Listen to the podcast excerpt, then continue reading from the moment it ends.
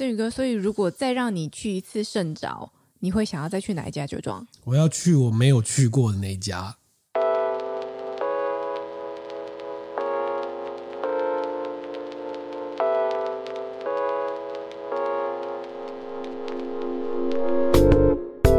和你一起分享最美好的品饮时光，这里是喝吧葡萄酒。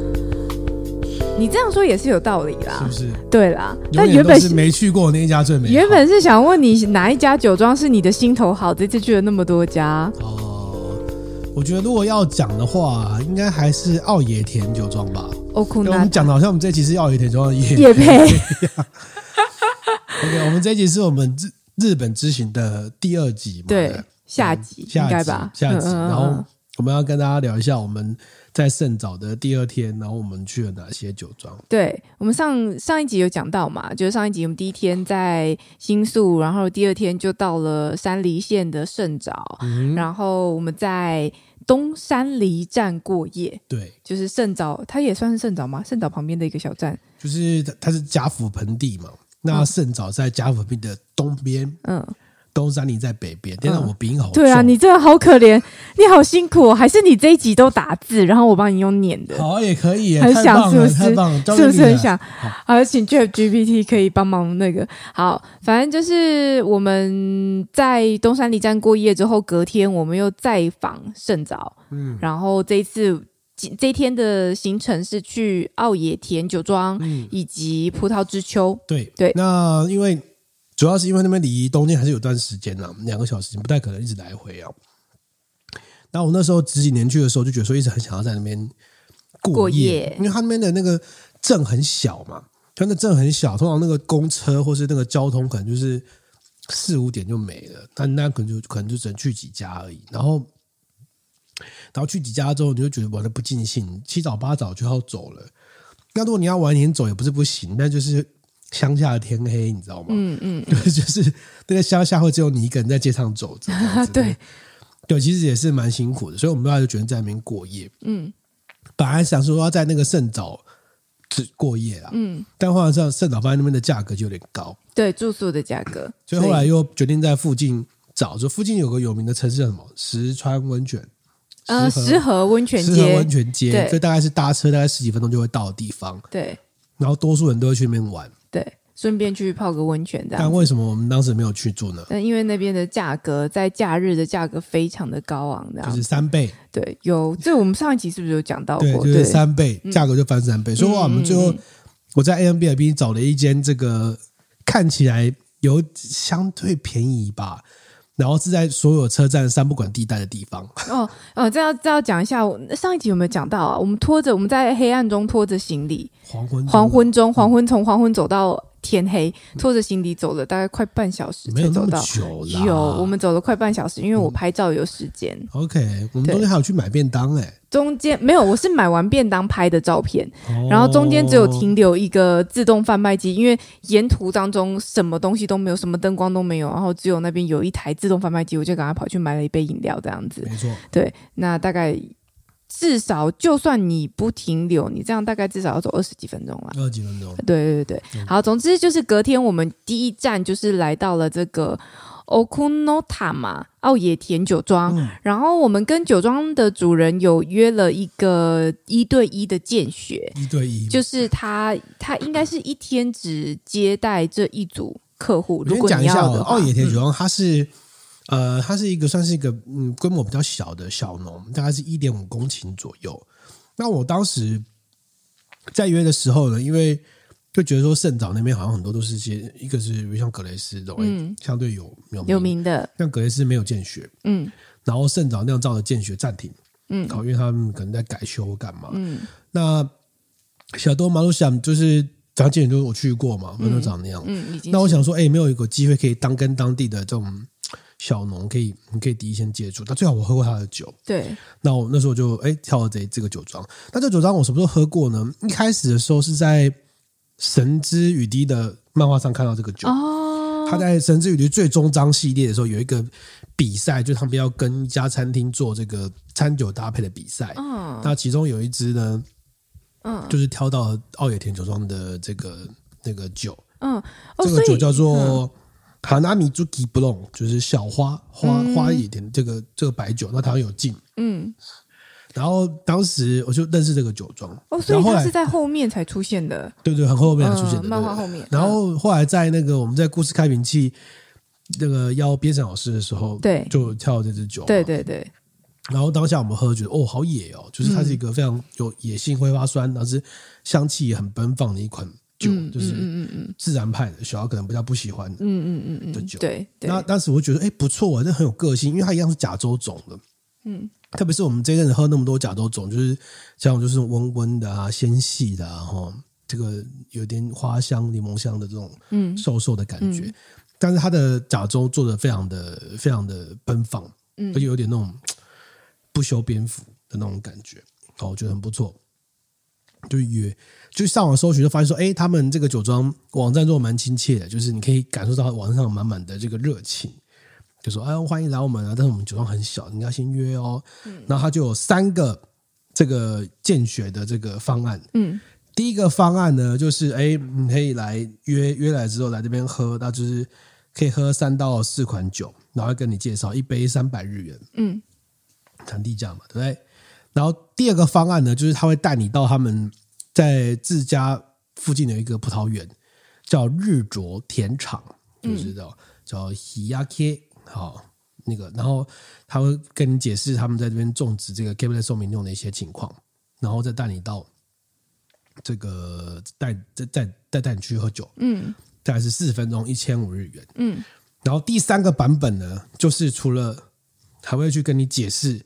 之外呢，还会带你去熟成，看它的橡木桶，看它的熟成二次发酵，巴拉巴拉巴拉，然后都带完之后，然后再喝四到五款葡萄酒，嗯，然后是三千日元，嗯，八十分钟，然后其中呢，只有这个第三个版本的是一天只接待一组，嗯，就一个场次而已，嗯嗯，我想说，哎，既然都去一趟，三千日元好像也还好嘛，还好吗？六百块台币而已。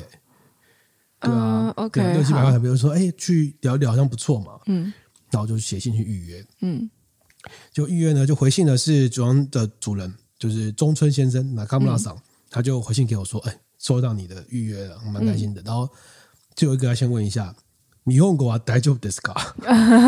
OK，会说日文吗？说啊，完蛋了，我还当时很天真想说用翻译软体来来拼了，对，那我就请 ChatGPT 帮我翻译，就是说。 大家就说：“哎、欸，我在台湾有交葡萄酒，然后喝到你们的酒，觉得很棒，嗯，然后很想要去跟你聊一聊这样子。然后他就说：‘要收到哦，我们会好好准备，我们好好好好跟你解释一下我们干嘛这样子。嗯’” OK，所以就约了，就约了。然后事先我们也测试很多翻译软体，嗯，其实发现都不太好用，对不对？对，后来发现到现场都不太不太管用，完全不。我跟你讲，就是大家要听，就要听劝，就是目前市面上所有的翻译软体，没有一个可以应付即时性的回答，是不可能的。对。完全不可能！你看 YouTube 介绍的那种影片，就是呃，我现在想喝一瓶气泡酒，请问你有推荐的吗？然后就翻译，哦、那种都是太慢，因为你在现场，你跟人对谈，就算对方其实这次这次那个奥义田酒庄的老板其实人很好，他有放慢速度，用他去的时候他就跟我讲说，哦，我们会我会 u k u 我会慢慢讲哦，没有问题的，我准备好了。他真的有放慢速度，慢慢的在解释。嗯、但是即便他那样放慢速度，你也不太可能拿着那个翻译软体在那边翻。其实真的不顺，而且他就算放慢速度，你你不用口译，你只是要翻译软体翻成中文给你看，其实他也跟不上速度。他大概就是没办法，人家讲两百字，他只会翻两个字给你。就是很难啦，对啦，不好用，嗯，又不好用。好，然后，后所以我们就去了嘛。然后我们就去，然后去奥野田之后，我们是搭到盐山站。但奥野田其实比较难去，嗯，因为它呃，它距离每一个车站都有点距离，嗯，它距离圣早葡萄乡，距离盐山大概走路都要二三十分钟左右，嗯，它其实有点距离。然后后来我们就决定说，我们就搭建车去，嗯。然后我们那那趟那边搭很多电车嘛，大爆。对，那电车司机都很很很友好，对吧？你跑去问价格，然后说：“哎，请问到哪里？那多少钱？”然后计程车司机说：“哦，多少钱？多少钱？多少钱？”我说：“那麻烦你了。”他说：“呃，不行，不行，不行。”我们是排班的，你要从头面那个开始叫，嗯嗯，非常的有职业道德。对对对，他就没有要抢客。对，然后我们一上计程车，那个计程司机都非常热情，说：“很哪里来啊？”然后，然后他去哪个酒庄啊？马上就开始掏掏那个酒庄的介绍给我们啊。然后，然后马上递名片啊，给面子啊，说回来要叫计程车记得找我们啊，这些都非常好。对，那大概大概到一千左右了，到点的话，大概都一千左右。嗯，不止啊，多一点点，一千到一千五，就都要一千五。然后有一场比较久的，可能到一千八。对，差不多的这个价格。嗯，然后呢，那我们到二野田，然后二野田一到二野田，你一到二野田的那个感觉是什么？二野田外观看起来相当的朴素，嗯、就是一个呃很不起眼的粉橘色，有点像我们桌上这瓶酒的颜色，明明就超起眼，因为附近所有建筑物只有他们这个颜色。对，但是我的意思是说，那个颜色并不是会让你觉得说哇，里面感觉低调橘。对，就是不会觉得里面感觉是一个。什么很华丽或什么样的样子，但事实上也不是，嗯、只是只是你就会觉得说，哦，看起来就是一个呃带有一点粉彩颜色的一个小房子，嗯，然后在一个快速道路旁嘛，是这样讲嘛？它旁边好像有，它旁边没有快速道路啊，就一般的道路。对啦，就是反正就是大马路旁这样子，错看起来相当低调。没错。然后我们到现场之后呢？然后之后呢，就是一开始是他太太出来嘛，对对。哎他说：“老公就是不知道忙什么东西，等我们等一下。”嗯嗯。然后没多久之后，就外面有开一台车过来，然后就有个人到下车，然后就穿着这个一身劲装哦，羽绒外套，然后那个长靴，对对对对对。然后就马上说：“哎，那我们就开始开始了，马上就开始了，你知道吗？”对。然后他有讲说：“我这趟一定会慢慢慢慢说的，没问题。那是个非常非常有非常有元气的酿酒师，酿酒师那种非常有元气，然后他。”他也会尽可能表达他的热情给你。那我那时候就觉得，哦哦，好感动哦，因为他他就讲说，我一定会慢慢说的哈，慢慢说。啊，你有问题一定要随时发问，这样子发问。对，然后我们就开始被他带去这个这个酒庄。那跟大家介绍一下这个南卡布拉桑的背景呢，叫中村雅亮两贵，中村雅亮先生，他其实呢很有趣哦。我们在访谈的过程当中啊，这个我们就跟他提到说，我们先前去过格雷斯，嗯。他说他现在在格雷斯工作过，嗯嗯，那我们就吓到。然后我大概查了一下，他在一九八五年是在格雷斯工作过。哦，这有资料哦，有有有，他在格雷斯的资料是有资料的。对对对对，一九八五年中，因为格雷斯的登记名叫中央葡萄酒株式会社嘛。嗯，那格雷斯很有趣，就是他们，你还记得我们在格雷斯喝到一款这个周五郎之酒吗？就是喝起来蛮甜，然后你觉得跟格雷斯整体的生产线不太一样。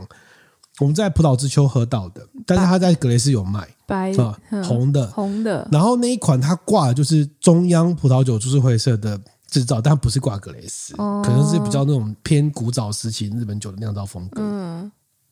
然后那中村先生，他说他在格雷斯工作过，那他后来在一一，他是学他在东京大学念微生物系的。哦，是哦，对，应该是东京大学吧，反正就是他是学微生物系的人，嗯，嗯然后所以他后来。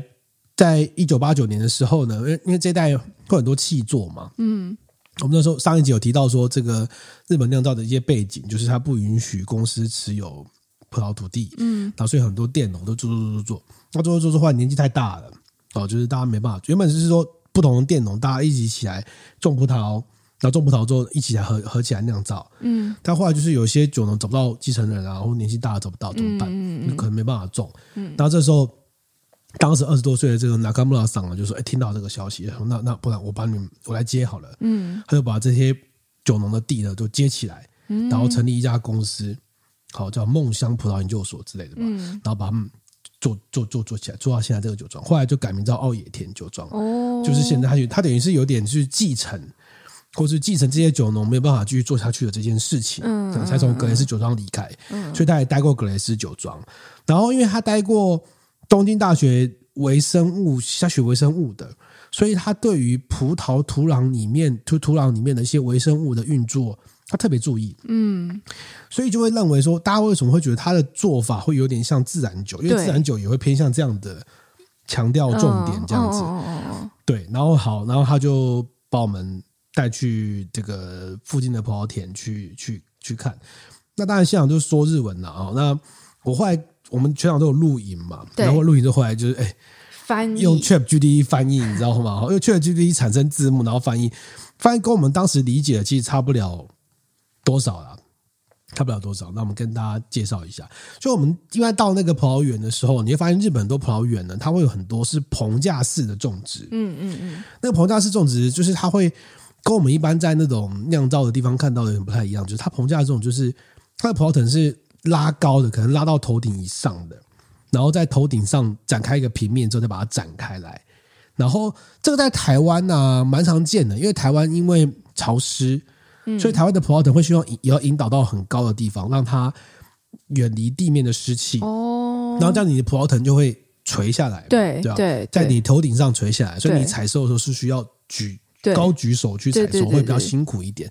那我们这是在日本呢，也看到很多的葡萄园都有类似的种植方式，而且它密度很很很很稀哦，就是它可能一株旁边附近都没有东西，然后很远的地方来看到另外一株，嗯嗯，密度非常的不密集。嗯，那这次这个南宫部长也跟我们解释，他就说呢，这个其实就是也是日本的一个做法啊，主要就是因为说它是用来种植这种。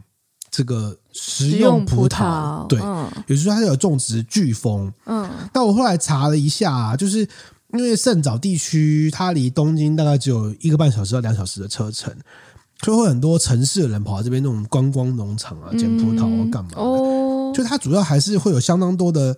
产地是以这个酿食用葡萄为主，嗯、呃，跟我们去大湖采草莓一样啦。对对对对对，没错没错没错。然后后来他带我们到他们这个日卓日卓这个葡萄园呢，这个葡萄园呢，它在他们酒庄旁边的一个田地旁，很近，大概走路三分钟内就会到之类的。嗯嗯、然后他种的就是 Cabernet Sauvignon，然后他的种法就跟欧洲做法是一样，就是 VSP 的种植方式。对，然后他就有跟我们解释说。他们在这个地方啊，就是呃，在过去的日本葡萄酒在酿造的时候，其实都被别人觉得诟病，嗯，因为大家觉得日本葡萄酒很难喝，然后都不喜欢，然后这个所以很多人都离开葡萄葡萄酿造圈这样子，对对对对对。然后，但是也有像也有一些像他一样这样的人，就离开之后自己去经营一个小酒庄，去继续做尝试，嗯，然后从一开始大家不懂，就是。根本分不清楚什么叫美洲种跟欧洲种的葡萄，开始摸索，然后开始慢慢大家知道说，哎，欧洲葡萄可能比较好喝之类的。所以在奥野田酒庄的呃，就是 Cabernet Sauvignon 梅洛或是夏多内，大概都有二十五年到三十年左右的历史哦。是一种九六年开始种植，然后他说这算是欧洲比较啊，但是日本最老的欧洲葡萄树了，因为种植时间很短嘛，就是欧洲那日本的欧洲葡萄种植时间很短，嗯，对。然后现在开始慢慢说，哎，你开始做了二十五年到三十年，这个大概算是在欧洲葡萄来说算是一个不错的年纪，正好发挥潜力的年纪。哦，是哦。对，然后开始，哎，大家不停的努力，都发现看日本的葡萄变得好喝了。然后现在葡萄酒的爱好者也知道说，美洲种啊、欧洲种的差别啊，然后他们就会想说，那如果你的日本葡萄酒的那个葡萄树年龄如果再长一点的话，那是不是以后会更好喝？大家开始有一些这样的想法。嗯然后就会开始有一些那种日本酒庄旅游啊，有有法定产区的日本葡萄酒这样子来出现，这样。嗯，是哦。对，然后后来呢，因为我们上一集有提到嘛，就是日本的山梨县是他们第一个拿到这个 GI 认证的地方。对对，然后当然就是他们现在是开始山梨开始推第一个葡萄酒的 GI 认证，就像是法国的 AOC 一样嘛，就我们产区上会有一些特定的。你符合这个产区的标志标识，就要符合它的品种啊、酿造方式啊、栽种方式等等这类的问题。那他有提到说，现在对日本虽然开始已经有了哦 GI 认证，但是规定还是比较模糊啊。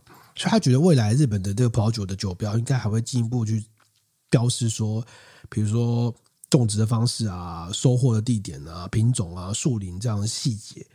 这样人们就会对葡萄酒的价值可以有更清楚的认识。嗯，不过日本的葡萄酒目前只有百分之一是以欧洲葡萄酒为主，欧洲葡萄为主，就多数都还是甲州啊、Muscovy A 啊、飓风这种。跟那说我们用下东西，虽然我们这是因为我们这次锁定的是葡萄酒庄嘛，对，而且我们锁定的是厉害的葡萄酒庄，所以你喝到这些欧洲种是很常见的，但是事实上多数的葡萄酒呢还是以甲州啊、飓风啊这种为主。哦，这样子。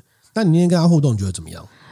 感受得出来，就是这个大叔算是大叔吧。大叔，他五十五岁，五十六岁，对，嗯、是个非常有热情跟热忱的人。你从什么地方感受出他的热情呢？就是他会很，即便他知道我们对日文的掌握度并不是这么高，他还是会很努力，一直跟你讲很多，然后会随时在问题当中，呃，会随时在他的。他的陈述的内容当中提醒说，讲到这边，那有没有什么问题吗？有就是有想问的吗？嗯、那像我们提问的时候，我们也会有一些比较比较艰涩的语言词汇，我们又直接用翻译软体翻给他看看日文的字面嘛，嗯、那他也都会非常有耐心。他跟太太都是一样，都非常有耐心在等我们去做翻译，然后去看，然后又噼啪的给你一大堆回应，这样子，嗯、我感受到他的热情。然后还有你看他，因哦，我觉得很有趣，我特别注意他穿的鞋子，他是穿一个高筒靴，嗯、靴子其实蛮时髦的，嗯、看起来很好看。然后你你看出来他是一个农作的人，但你也看出来他在。农作之余，他有在意他的整个，并不是农作上面就给你，你知道沾满了泥土跟灰尘，然后看起来很很颓废，或者没有八头手。对，就是他是他是看起来还是很精神抖擞，然后把自己弄的就是至少是整整齐齐的样子来接待你的。嗯、，OK。然后后来我们就是再继续聊嘛，就是沿途上就边边聊。那他有提到说，奥野田酒庄有一个很特别的东西，他们有个奥野田葡萄酒俱乐部。嗯嗯，嗯哦，然后这俱乐部，他当时有展示一些照片给我们看。这俱乐部是这样子，他说，他说这个概念大概是四十年前在欧洲兴起的吧。就主要是二战之后，因为意大利的就是经济萧条嘛，战败国嘛，然后他们就尝试要去复兴他们的葡萄酒，因为他们可能大家对于意大利的工业制造没有信心，嗯，然后就是想说，那我们的葡萄酒这边来来来做行销，嗯，来赚赚外汇啊。那呃，这附带一提这背景知识，就是因为就是因为二战之后。意大利想要增进他们的葡萄酒，所以才会增加了 DOCA 这个制度啊。为什么呢？因为 DOC 太泛滥了，大家都 DOC，、嗯、所以我们就在 DOC 上再加一个 DOCA。对对对对对。然后，所以他们意大利为了振兴葡萄酒，在葡萄酒下功夫呢，就是他们有些城市中的白领，嗯，会在这个假日的时候，或是一般是请假的时候，来农村帮忙做葡萄酒。收获或采收或干嘛，然后去提升葡萄酒的质量，然后就这样开始了这个葡萄酒的旅游旅游。那奥野田酒庄呢？它员工只有四个人，嗯，这超厉害哦。它年产四万瓶，但只有四个人呢。有，雇主就哇，人超少。但是它的葡萄酒俱乐部呢，有两百五十名会员。哦，是哦，其中八成是女性。嗯，我一下都是中村先跟我们讲的，对，八成是女性。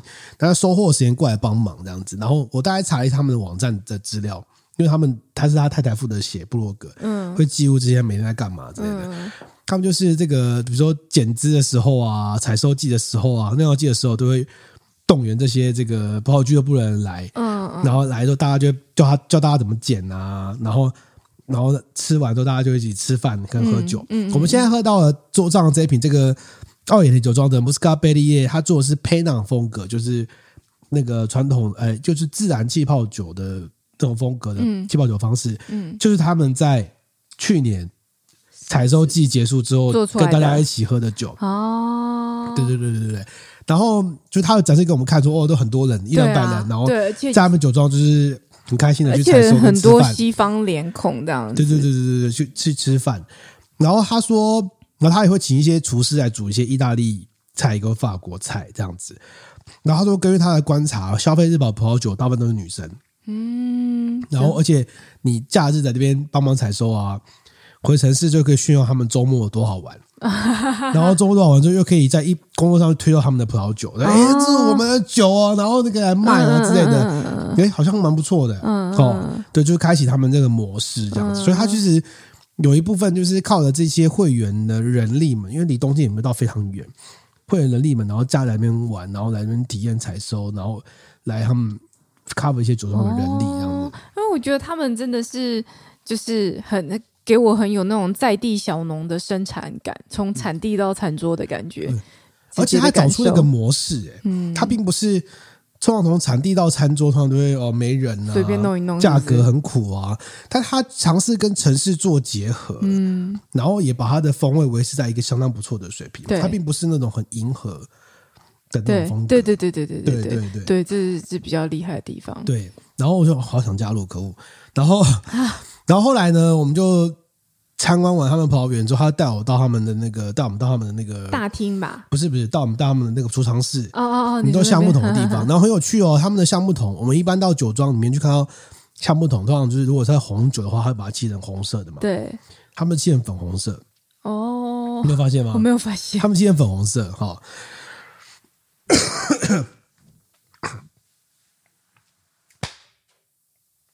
然后呢，在那边他们跟我们解释他们橡木桶的状况，这边我又问一些问题，但这边这边知识就稍微比较难一点点，我不确定我们翻译错了。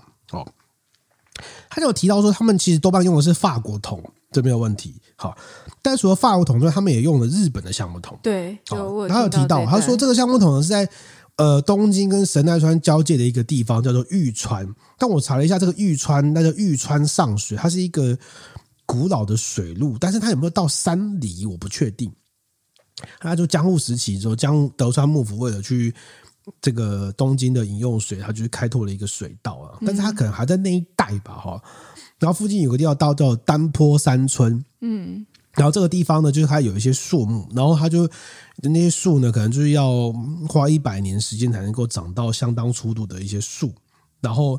他们就开始有一些实验性，用这个丹波山村这边长的这些树呢，去做成橡木桶。哦，那价格蛮贵的。我那天问他说，我都问他说多少钱？他说，一般普通橡木法国橡木桶大概是二十万日币左右一个。那如果是美国桶，大概是十万日币。嗯，但像这种等级的话，因为它还有特别加工跟指定要烘烤的状况，嗯，超过四十万日币一个。这么贵，就是法国桶两倍哦！哇，那他他他愿意、嗯？他有一些实验性的酒款在做哦。那他说，但是现在很贵啊，就是，但是他觉得未来如果这个量变大的话，也许会变得比较便宜。他只是橡木桶的产量比较大这样子。然后他也提到他们的这个产量，他说，呃，他们现在产量大概四万瓶。那为什么在在这个数字，我其实觉得蛮厉害，因为他们品相蛮多的哦。对，因为大概有十几种。对，就是你想到的，除了呃。香槟法的气泡酒，然后像这种佩纳的风格，然后也有梅洛版本，然后也有呃，就是夏多内，也有加州的，就是它其实品相蛮多的。然后他就说呢，呃，这个因为他觉得说，他四万瓶大概就相当像相相当于 DRC 这样的酒款的水平。如果少于两万瓶的话，他觉得会。会有点像，就是像膜拜酒那样，会引起一些宗教狂热。他觉得他不是那么喜欢。嗯、那那种量大，比如十万瓶或一百万瓶，他就可能就是有一些就是被迫或一些是或一些是低价的酒，他觉得这样也不好，所以他就维持在一个四万瓶左右的水准，他觉得是最棒的。嗯哼，对。然后这是他的他的酿造的理念呐，这样子。你现在在听的时候就觉得啊，因为当时他没听懂，是不是？哎，我知道他有在讲说他那个用日本的橡木桶这件事情，然后又比较贵，嗯、对。但是你说你说他的那个四万平的那个理念这件事情，大致啊，听个大概，听个大概，大致都听得懂啊。对，他其实真的讲没有，还是有一些细节，还是有一些细节，一些词其实是听不太懂的。那我更正一下，他是东京农业大学的哈。哦，对，对，对，对。然后另外还有一个东西呢，这个东西。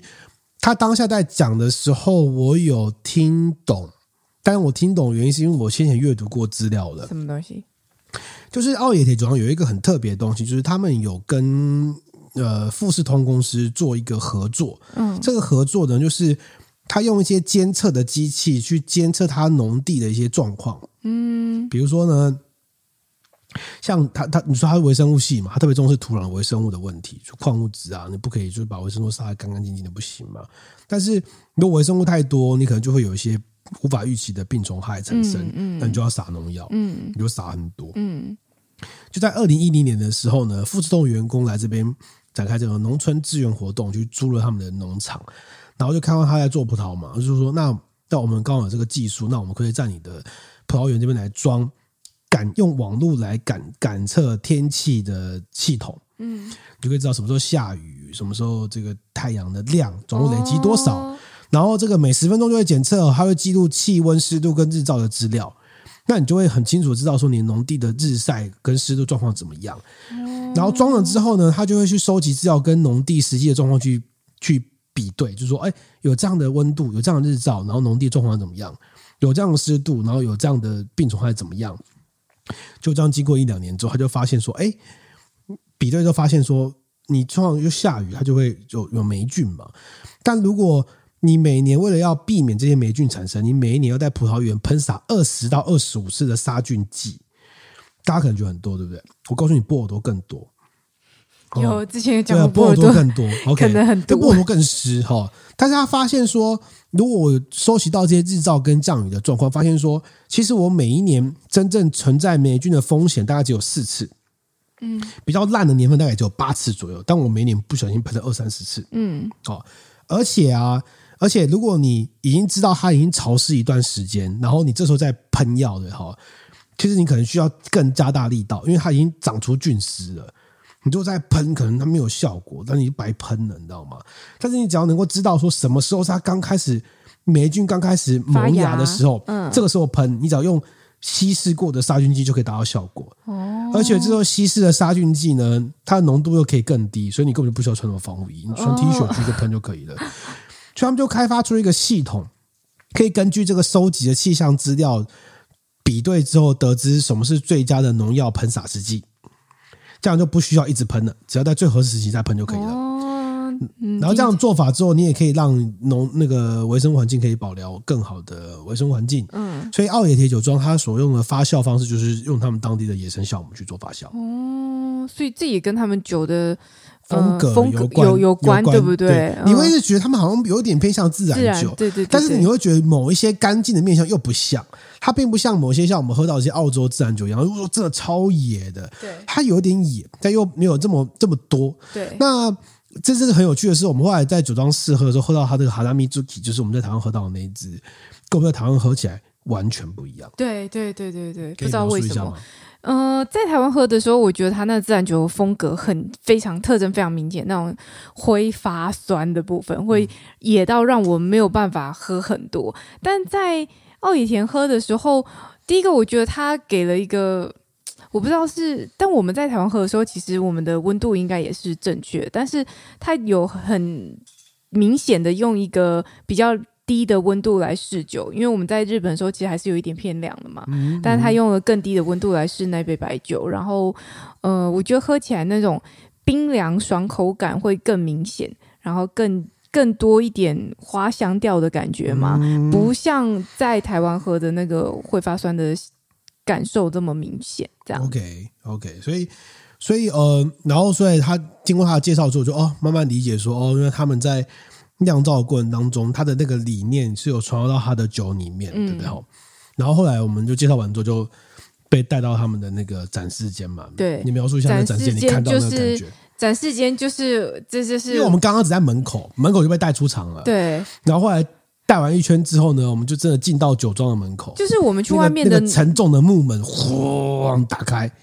也没有那么夸张，对，就是我们去外面绕的农地绕了一圈，然后它生产的地方绕了一圈之后，然后终于进到它里面主要的那个呃，可以说是试饮的地方，然后它算是一个它的看起来像大厅的地方，然后那地方很有趣哦，就是它那个门打开之后，发现它里面内部是一个呃几乎。看起来都像是清水模感的一个很大的挑高的大厅，灰面的大厅，对，都是灰色的。嗯、然后，然后它就是左侧会有一个呃非常大的一个琉璃台，像是中岛的那样的餐桌，呃，不是餐桌，像中岛那样的餐厅的形式。然后桌上摆满了一整排他们家的酒，这样子。那有一点吧台感，那右侧就它还有一个小阁楼，就可以再上去二楼，嗯、然后有放一个小餐桌，好像可以在那边喝酒或吃点轻食，但主要大概只有一两桌吧，就其实空间不大，看起来并不是平常都有对外。那正面的就是一整面的窗景，超大弧形窗景，对，就是正对它的葡萄园，对对对，正对葡萄园这样。然后我觉得那个那个设那个风格真的是。我非常喜欢，就是你可以说它就是所谓现在很流行的差级，但是又没有那么差级，它它还是保留了呃现代的元素，包含它在它的它的灰色的泥墙面上面装了装饰性的嵌灯是呃黑色的，然后。是有一点倒挂出来，然后它那个灯有一点聚光的效果，有点像是呃，有点像是我们我们装的那种轨道灯一样那样，嗯嗯、然后它会打出来，会有一些灯光的效果，嗯、然后看起来是很简洁利落，但又有很有简约的美感的一间房子的内部陈设这样子，然后包含它的酒标，因为我一直以来对这这个酒庄印象最深刻，就是他们酒标都非常有特色，就是手绘的。感觉，然后每一支酒，它可能，例如说像我们之前喝的那支白酒，它可能就会用一个黄底，然后画上一个白花，对对对，你就会觉得那个酒标跟它的酒款好像有一种呼应感，这样。然后我们就问了，因为他后来接到我们的就是他的一个女生，对，然后女生说是他老婆啊，对，就是女主人。中村雅贵子。哦，啊，雅贵子上，然后我们就问他说：“哎，这酒标这么漂亮，是怎么来的？”他说。除了一两款酒之外，其他都是他画的，都自己画，多数都是自己画。喂，すごい，就疯狂的称赞他，因为我真的觉得酒标很漂亮，酒标是他们的特色之一。那他有他自己有讲，我如果没理解错的话，他是用日语讲的啦。嗯、他就讲说，他有他会根据这个酒，他他觉得这个酒的样貌，然后它的香气、它的感受等等的，去描绘出这支酒的酒标的样子。很棒哎，对，真的很棒，很有特色。酒庄非常有设计美感，而且那个美感是你我们后来去。 盛找蛮多葡萄酒嘛，就你展开来就觉得那款酒就是酒标很不一样。那个酒标已经好看到说，甚至你可以为了那个酒标会想要买，对，会想试试看这一款酒长什么样子，嗯，相当厉害，觉得很不错。对，然后我们后来就在那边试了他们的酒嘛，对，然后试了他们酒，他们很有趣，是他们有梅洛，然后他们也有喝到那个哈拉米兹基，然后也有一些呃这个气泡酒之外呢，我们好像没有喝到气泡酒，然后重点是我们喝到。几款酒之后呢，然后喝了一个果汁，对，还有一个 Juice de Raisin，就是梅洛果汁。哦，为什么梅洛果汁？因为开车嘛，有人开车就不对。如果有来参访的人，他开车没有办法喝酒的话，那、嗯、他就会提供果汁给他试饮，这样。而且那个果汁就是它并不是像我们在台湾喝到的那种，就是清澈的，就是清，对，它没有过滤，它就真的就是果汁装瓶的。对，第一次喝到果汁感觉怎么样？浓，非常非常浓稠。应该说，你平常喝到的葡萄果汁，它一定都是过滤过，然后清澈的样子。嗯，那它那个完全就是有点接近果泥的样子，嗯、就是很像婴儿副食品的果泥，然后，紫紫的，然后喝起来口感，喝起来味道很甜，超甜，超甜的，超乎你的想象甜哦，可能比你现在喝到的那种果汁都还要甜哦。嗯，蛮甜的。然后就是这么甜的果汁，拿去发酵成葡萄酒，嗯，很有趣。很有趣，差点想买，忘记买果汁吗？可恶，果汁你也想买？果汁不用课税啊？对哈，对呀，我们买那么多酒还去报税，可恶！对，没有买果汁，因为你想买果汁。对，然后很有趣的是，我们现场买的酒，呃，有几支是我们没有喝到的嘛？哈，对，就我就买这支是他们现场做的这个 Muscat-Bélier 的这个，就我们现在录音的时候喝的酒。对，我觉得很有趣，是因为我还特别问他对 Muscat-Bélier 的想法，因为。他做了很多 Chardonnay、梅洛、Cabernet Sauvignon，然后有一些甲州，然后 Muscat-Bélier 他没有什么，没有什么，他没有什么单独装瓶的静态酒。我就问他，他就说因为没有单宁，然后他在平衡上比较困难，嗯，所以对他来说，他就做成气泡酒最适合。然后其实他这样给讲之后，我觉得嗯，理解，那就来喝一下他的气泡酒。虽然我们这一路以来对 Muscat-Bélier 的新印象不是很好，然后就来买它。哎，我刚刚喝觉得哎。它其实处理也不错，我觉得它现在像是一个就带皮的橘橘子汁。我跟你说，这个也很像什么，你知道吗？因为我最近在喝维他命 C 錠，嗯，它真的很像丢在那个水冰水里面的维他命 C 錠，啊、然后发冒泡的样子，但是不甜的那一种，很像，很像，对不对？我们要骗大家就来用这个做，试试看，喝看看哪一支是，对啊，但但是你从它一整个酒庄的呃。规划跟风格，包含它的内部陈设，包含它的酒标设计，包含它酒的风味，你就会觉得这个酒庄很有自己的风格跟想法，嗯、是很有想法。他对葡萄酒有他的想法，他对葡萄酒有他的审美观跟他的感受，这样子，嗯、然后也要把，也试图要把这样的理念可能推广或推荐给大家。然后我觉得蛮不错，一定会印象很深刻的。天哪！如果他在台湾，我一定就去报啊，不是因为。你知道吗？就是如果有一个嗯酒庄，它可以用这种方式跟民众产生连接，你教他俱乐部，然后他每一年有生产什么酒，然后通知你啊。他们，我我我刚刚查一下他们网站，他们在三月十六号有两款新新的酒要上市要卖，就新的酒标。嗯、然后呃，你就会觉得说，那你你假日可以去参与这个采收，嗯，有点像我们什么企业员工认捐认养什么气做橘子的感觉。你参与他的采收，然后参与这个葡萄酒的酿造，然后最后带回去都市，你就觉得很开心呢、啊。过年就是假日去一个作品的感觉，对对对对对对。然后他的就是他的酒做的相当有水准，就是他有一个他的平衡的美感在那里面，而且他的那个酒呢，跟加州当地其他的酒庄做样子是不一样的，对对是不一样的，明显不一样，对，明显不一样。嗯，然后他的他通过他老婆的酒庄设计是非常有风格的设计，你就觉得 OK。你会喜欢一个有特色的对。的酒庄，对，你做出自己的 style 的样子，不要跟别人一样那种感觉，对对对对。嘛，很不错，所以印象很深刻。对，而且身为外国人，身为 外国人去，然后你跟他互动跟接触。你就觉得感受蛮好的，还有、啊、就是旅行当中会产生那种火花，而且就是日本乡下，你才能感受到那种热忱啊。没错，你在东京应该有一点难吧，嗯、对不对？但是日本乡下真的大家就很热情，跟你用日文招呼你啊，讲、嗯、一大堆这样子，很有趣啊。即便是这样，他也不会切成英文英文频道继续说这个。对，我记得一度有点疑惑，我想说，大丈夫ですか？哦，大丈夫です。哦，OK。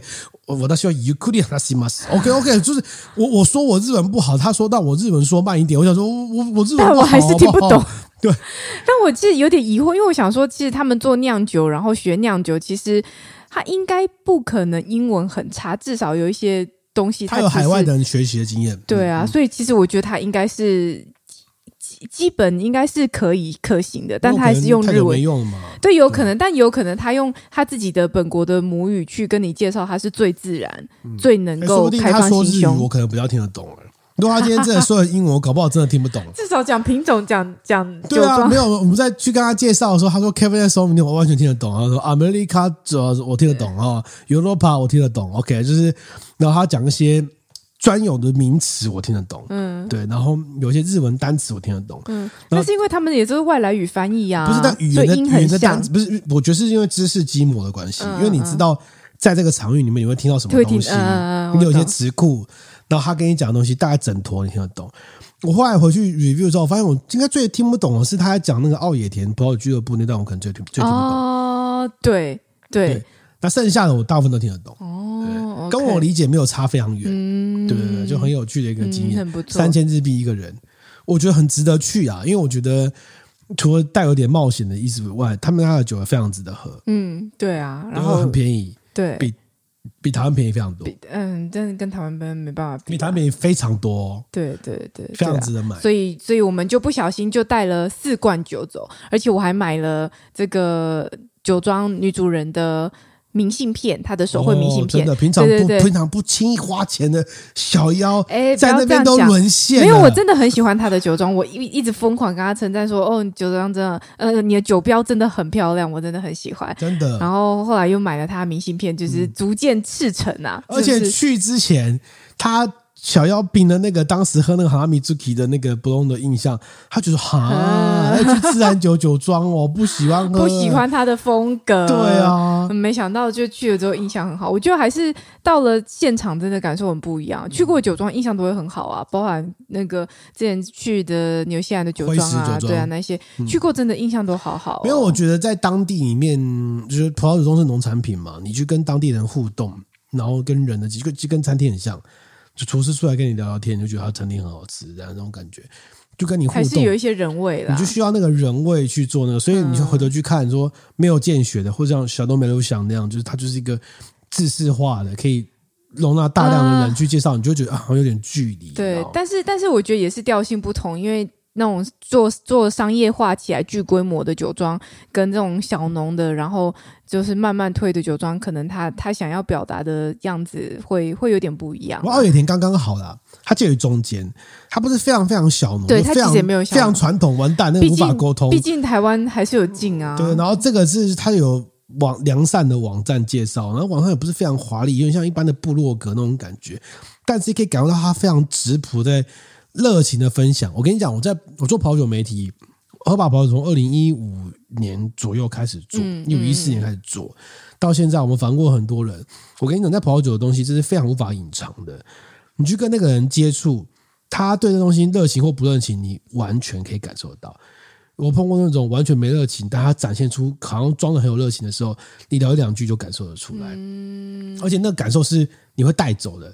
比如说，这个人他明明没有热情，但他装作热情的样子，你跟他聊完之后，你就觉得他没有热情，那你就对酒会有非常负面的评价，你就不会相信他做多好，你知道吗？但是，一旦是你跟他聊过，你觉得他超级有热情的，你即便他的酒没有这么好，或者他的酒价格很高，但是你你还是会对这个人有一个比较正面的评价。嗯嗯嗯，我觉得这个是，然后连带对酒。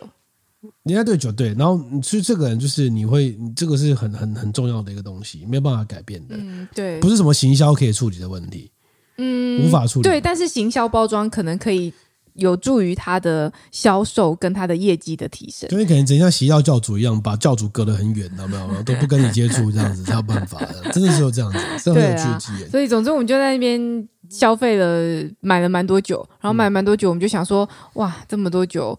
那我们就提着它到了下一站，就就请请九号女主人帮我们叫计程车，我们就到了下一站是葡萄之丘。圣早葡萄之丘，这个地方我也是第二次去。嗯，然后它就是一个在圣早去一个呃知名的景点吧，然后它就会很多集散地，比如它有温泉、有住宿地点、有餐厅。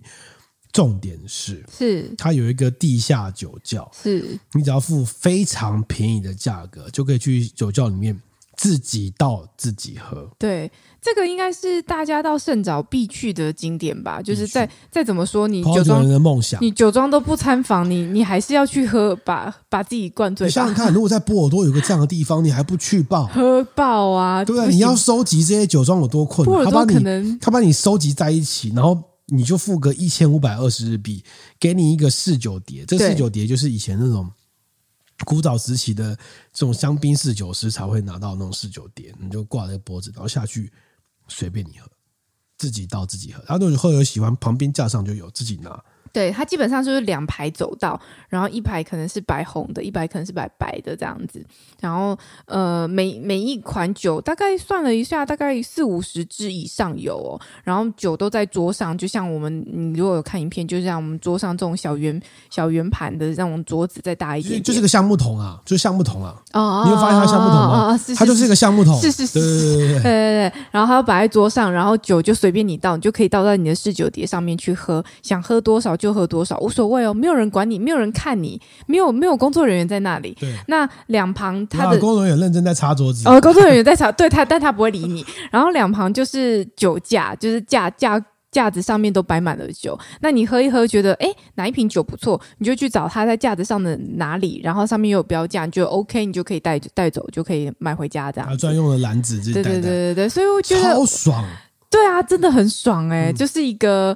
那呃，振宇哥是有讲到说他之前去的时候还有吐酒桶，但这一次去的时候我们没有。因为疫情的关系，但我讲真的还是要吐酒桶啊，因为酒量有点多。因为因为没有吐酒桶的关系，所以我喝的其实非常非常少，因为我不敢，我怕到时候真的喝醉，然后在日本，在国外喝醉喝挂，其实会应该会很不舒服，所以我不敢让自己喝醉。嗯、但其实那真的蛮开心的、欸，就是你可以试各式各样，就从这边的这边一整排都是加州啊，一直加州加州加州加州，哦这边贝利耶贝利耶贝利耶贝利耶这样子，就你一直。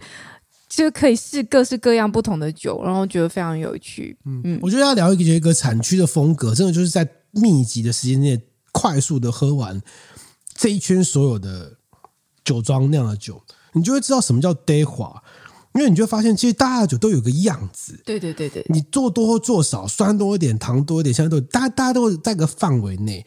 所以很多刚开始喝酒的人不知道什么叫 day 黄，真的就是需要一个这样的经验。嗯，但是一般人很难嘛，因为你你不可能就是你就算每每买一个产区的酒，然后每天都买来喝，你可能没有办法同时间有这么大的感官刺激。对啊，对啊。但你在一个密集的时间之内，把所有产区这个产区所有酒喝一遍，就是哦。因为大家都长得很像，欸，其实这就有时候跟大家玩一支会一样的道理。就一支会，你限定一个产区或一个品种，然后大家带那个酒来，然后你都可以喝，大概就是这样的概念。嗯、只是这个一支会哦，超多支啊，超便宜的，就让你觉得很开心。大概就几百块日币而已，对，几百块台币，三百三百块台币而已。然后我们我们这一次去参访的酒庄也都不在这一次的葡萄之丘的参加的，都不在，都不在 酒之列，所以我们喝的都是不一样的酒。而且你知道吗？一五二日币是你可以离场再回来的哦，你可以你可以喝一喝累了，你就走上来去餐厅吃个东西，什么意思？再下去喝？我觉得这真的超夸张，就是就是一五二零是一个就是就是你可以进场再出场的那种一日一日券诶，对，一日券的概念，对啊，超夸张的，所以你可以一早。如果你真的这么这么想喝，你可以一早先去那边喝一轮，喝完一轮之后，然后去楼上餐厅吃饭啊，或者去附近吃饭啊，不知道，反正就逛逛走走，然后回来，然后再喝，然后喝到可能傍晚五点再离场这样。然后醉醺醺，然后这边泡温泉哦，好爽。对，然后泡，哦、爽爆。然后扛了一大堆葡萄酒回家，是不是听起来很棒？超棒的！我跟你讲，法国一定要推广一个这个，好不好？不过不过法国不需要了啊，他们不这样做，大家也去吧。波尔多有一万多个酒庄。在圣早只有应该只有四五十间而已。波尔多一万多个酒庄，然后你除了列级的六六七六七十间之外，中级酒庄的量就其实你有非常多的酒庄，你其实没有机会接触到，他们很需要这样的行销方式。哦，是哦，真的真的。我跟你讲，不过因为因为这个圣早葡萄之秋呢，我我其实去过两次。好，我上一次去大概是七八年前，七八年快十年前的事情。两次包含这次吗？这是第二次去，哦、对，对对，是去对哈。然后我其实这样一对比，我非常大的感受，那个酒质变得不一样了。怎么说？我几年前七八年前去的时候呢，很有趣。那时候印象其实蛮蛮糟的，不是糟，是因为第一年是第一次去，喝很开心嘛。对，我还记得我那次去说喝挂，喝挂，然后因为是冬天去，所以离开的时候只能走路。然后离开的时候因为下雪嘛，哦，然后酒退了嘛，天，沿途爆炸，好冷。然后你离开你是怎么？你走走去哪里？走去车站啊，用走的，然后坐回东京，从葡萄之丘走去车站，三十分钟左右。哇塞！对，然后我印象中那时候的状况是这样，那时候就是它的某一每一款酒，它会产生一个新口的版本，就卡拉库基跟阿玛库基的版本，它会有新口版跟干口版，同一款酒标哦。然后你喝完之后都会觉得说。他不知道哪一款酒长得最好，所以他就为了迎合市场，他做了一个两个版本。嗯，这个版本你看在法国不会出现，嗯，法国不会同一款有做了一个残糖版跟没残糖版，不会嘛？不会这样做。对。然后再来就是，它普遍以白酒来说，它普遍的干口版表现比较好，可以理解，因为它有酸嘛，比较冷嘛，比较酸，然后做一点甜感，你绝对会比较讨喜。那卡拉古奇的版本，你就觉得哦比较瘦，那没有什么深刻印象。然后红酒他也这样做，他的红酒也有新口版和干口版，然后都做的很难喝。我当下像是他真的红，真的做的很难喝，所以他们他们得奖的酒都是做白酒的版本比较多。OK，现在再去，我发现他们酒不一样的。嗯，第一个你看不到这个这个分法的。我们这是在喝，你看不到同一款酒有阿玛库奇版跟卡拉库奇版，没看到。他只有他在排序的时候，他有跟你讲说这边呀呀呀呀，这边有渐渐稍微的对，稍微比较偏向新口，跟稍微比较偏向干口，但是不同的酒，对，但是不同的酒，它不会有一个酒庄做两个版本，对对对，是没有的，没有了。然后在它多数其实都是比较拽的版本的，对对对。所以我觉得他们的口味有。在往找到一个国际的版本，然后也在往那方向前进的感觉，嗯、这是我最大的印象。嗯嗯嗯。然后这一次大概是因为白酒全部都是甲州种，没有什么 Cabernet Sauvignon，没有香的都没有，嗯，全部甲州种。然后我会发现说，哎，很有趣，可能是我们等级也提高了，我们经过这七八年来修炼，等级也不一样了。你啦，就是我们后来却发现说，你你一开始喝出去哦，都长很像很像很像，但是我们可以挑出一两支觉得不一样的酒。嗯嗯嗯嗯嗯，对不对？我觉得这个成就感很高，因为长很像的时候。黄伯虎点秋香，唐伯虎你有看过吗？啊、你要点秋香了，对，找到秋香的版本是不一样的啊！因为真的甲州种真的太像了，每一个闻起来都是柚子，柚子对我来说有一点清洁剂的感觉，这样，啊、对对对，所以我喝喝喝喝，然后我都喝一点点嘛，喝一点，哎，这个有点不一样，哎，你就会稍微跳出来，然后突然做比较丰厚一点，对，然后我们有跳到一些酒，说就是哎。有一些酒特别强调，它是故意两次采收，就是说有熟的版本跟不熟的版本，它把它两次采收之后放在一起，然后做出不同的香气跟变化。嗯，然后有的会特别强调说，它是在专成熟，就是橡木桶经过橡木桶收成。嗯，哦，然后你就会去看它的单宁的处理是怎么样的。嗯嗯嗯，做的比较丰厚，有人是味道丰厚，有的是橡木桶带来的丰厚，味不一样，你就会跳出来。嗯嗯嗯，有就跳出来，他说哎，有不错。然后喝完白酒一呃白加州一轮之后，再喝到莫斯卡贝利耶。对，你再喝完就怎么样？贝利耶，贝利耶还是不太行啊，我还是没有很喜欢，所以我最后买的还是甲州种啊。嗯、但我要说，像这样子的试饮的方式，然后你回过头去看架上，然后那酒产地价。也就是个可能大概都是两五百日台币左右，对，大概就两千日币上下左右的水准，真的是买爆！我最后在那边买了几只，三只吗？三只，我买了三只哎、欸，三只，所以你就知道那个持家的小妖都失陷于这个对葡萄之秋，所以你就知道那个。嗯这种产地，然后就是很亲切的适应，那那产地价格这的魅力在哪里？这样、嗯、我觉得非常棒，超级推荐大家去。不过贝贝利耶目前还在，我觉得他们还在踹啊，因为它没有单宁。所以大家在尝试说，那我要怎么让它增加它的厚度？可能就泡过桶或干嘛？但是过桶之后，大部分喝出来都是有一些单宁的涩感，然后哎，跟他的酒是分开的。因为也不是说没有单宁，就是单宁很低吧？是这样，几乎没有啊。嗯、那那你要怎么样发挥这个酒的魅力？我因为它这个酒，我们上一集有讲过，就是为了日本的气候而产生出来的品种嘛。那过桶，我觉得目前看起来没有找到一个很好的解答。但有一些人的做法就是说，哦，那。我就把它做那个不过桶的版本，做成轻松易饮的版本。然后你只要不要做这么甜，你有些酸支撑的话是不错的，但是不好找。嗯，就尤其是我们喝完一轮之后，我们除了奥野田这次之外，其他没有一没有一支让我们留下深刻印象。嗯，我记得那个。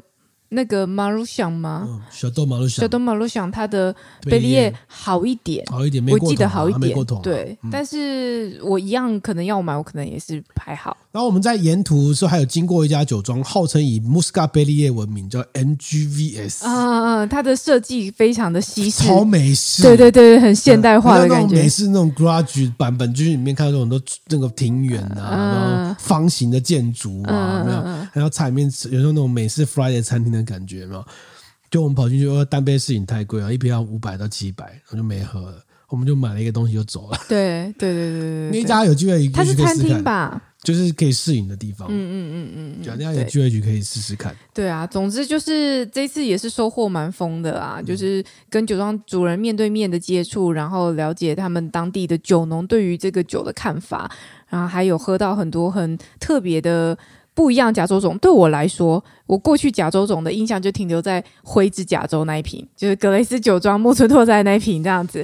所以这次终于喝到了很多不一样的甲州，会理解说哦，甲州也可以这样，也可以那样，但它还是有一个脉络、一个样貌。对甲州种的这个印象会很深刻，还有对贝利叶印象也会很深刻，因为你一路就一直喝，一直喝，一直喝。不过我自己觉得，如果日本未来推 GI 认证的话，我倒觉得甲州种也许是一个方向。是啊，我也就是它。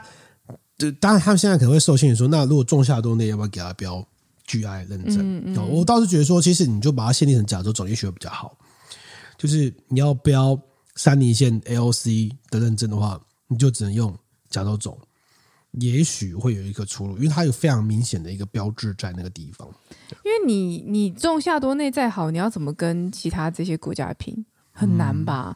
日本要怎么拼？所以如果还是有一个当地特色品种。比较有机会跳出来，大家还是会想试试说，哎，这品种怎么样？对啊，嗯，嗯，我想象是这样，嗯。那我们这次很可惜是没有住在圣沼这边啦，嗯，因为圣沼这边的住宿，你现在想很贵嘛？我刚刚查了一下，他们那边住宿平日在一个人八千六日币，这样算贵吗？很贵，一个人哎，但是我们是两个人哎，很贵。然后假日大概一万日币，然后如果是旺季大概是一万一日币左右，一个人哎，一个人很贵，一个人，但有温泉的。我们上面有那个展望台，你去的时候感觉怎么样？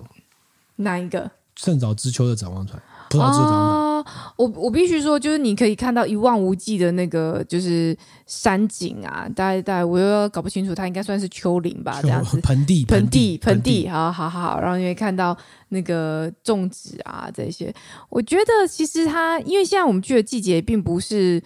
并不是果实结实的季节，所以看起来其实那个景还好，普通普通，但但是就是很辽阔，那你会觉得很舒服。日本的乡下这样子而已，它可能就少了一个什么葡萄之丘塔，就是你你不能你盖一个塔出来，你说哦，OK OK OK，你。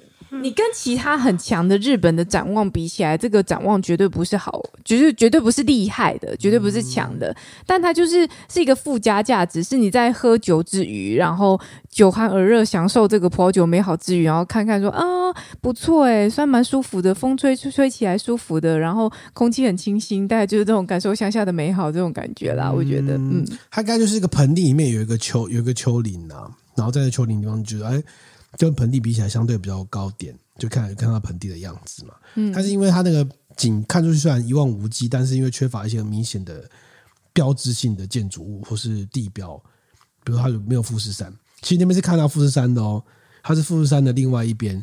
而且我们这次去奥野田酒庄的这个哪科穆拉桑，他就是河口湖町长大的人哦，富士山长大的人，他就是那一代的人哦。OK，但因为那边的山景也没有一片绿油油的啊。就它也不是长那个样子。因为有些建筑物对，对，但是不过我们这次去的时候，我们有发现有很多树还没有开花。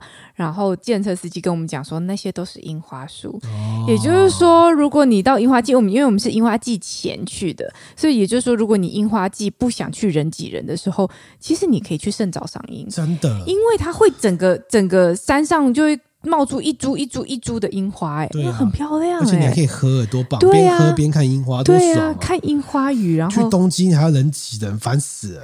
就是反正。呃，对，人家花见便当，花见葡萄酒。反正你去圣早，你还是要飞东京啊，你就飞东京看一下东京的景之后，然后就跑去乡下看樱花，其实很方便。嗯、尤其是你到圣早葡萄乡站的那一站下车的时候，它其实两旁。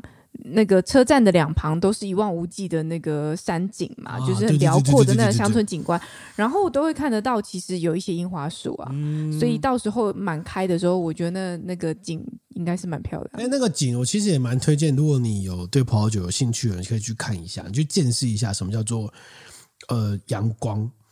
哦，阳光很大很大，那个阳光就是你可以感受到说，为什么这个地方，或者说哦，说是日本可能日照最长的地方，或者这么多人在那边种葡萄，那个阳光真的是非常大颗的。然后那个洒在那个丘陵上的时候，你就会知道哦，什么叫做向阳坡？你就会看到那个明白的向阳坡，就是比较多的阳光，嗯嗯嗯，非常非常明显，阳光真的很大。然后你再去喝两杯，你就觉得哦，原来就是这个味道，阳光的味道，阳光滋养过后的样子，对，这样子，呢，OK，对啊，好，好，那我们等一下，我们还有两个这个留言，不要忘记。好，上一次好像就忘记了。好，我们上集有两个 Q&A，我们来念一下。好。第一个是这个 Swift 料嘛，IG 的私讯。好，Swift 料，然后他说他觉得这一集这一集 CY 的单元蛮不错。哎，他怎么知道是 CY 的单元？因为我有叫他 CY 啊。可是其实他就是独享时光制作人李晨宇啊，这样就被你发现了。好，然后他说里面有提到说过去分两段的节目方式跟后续混合方式，他觉得混合方式不错，就是跟我们日常酒友喝酒一样，然后先聊到一半会突然切到认真模式，然后再切回干货模式这样。然后感谢振宇哥跟小丫一直坚持下来，持续制。作节目，谢谢你耶！因为坚持下来真的蛮不容易的啊，我要哭了。已经一百四十集了，很辛苦哎，就是花了很多时间在做这件事情。而且他认真有在听，他知道我们的节目的格式有改过。对啊，感谢你的回馈，这样子。嗯，OK。好，另外一个是 Nice Go Plus，就是 Vivi，他说身为一个 Linux 使用者，听你讲跟 Windows 奋斗的过程、搏斗的过程，真的好痛苦。为什么你都可以忍受这种东西、鬼东西这么久？然后 ThinkPad S 二里面配备就还不错，换成 SSD 跑 Linux 一定超顺。天哪，真的好好哈扣。不过我真的觉得蛮痛苦的。哎，我真心觉得痛苦啊。我觉得使用 Windows 真的是我觉得。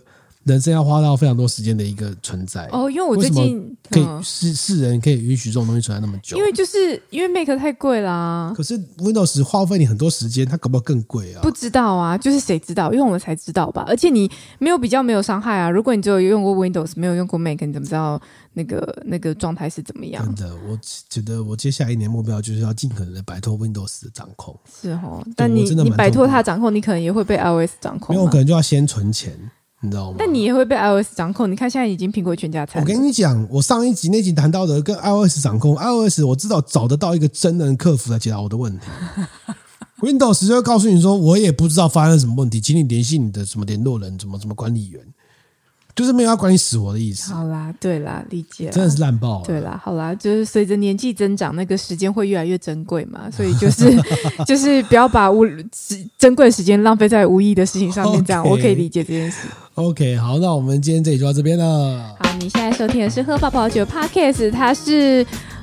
买很多酒很开心的振宇，他是下一集要分享东京到底有哪里好玩的小妖。对，我们下一集终于要认真讲东京了，然后你还可以继续听一下葡萄酒的地方到这边。下一集讲东京，然后讲别的葡萄酒，这样。如果你喜欢我们 Podcast，欢迎到 Apple Podcast 给我们五星好评。你也可以到我们的 Facebook、我们的 IG、我们的 YouTube，然后各个平台来留言，还有私讯给我们那，写信给我们。我们的信箱是 y at tipsy with me。嗯。好，那我们下一拜见喽！拜拜，拜拜。thank you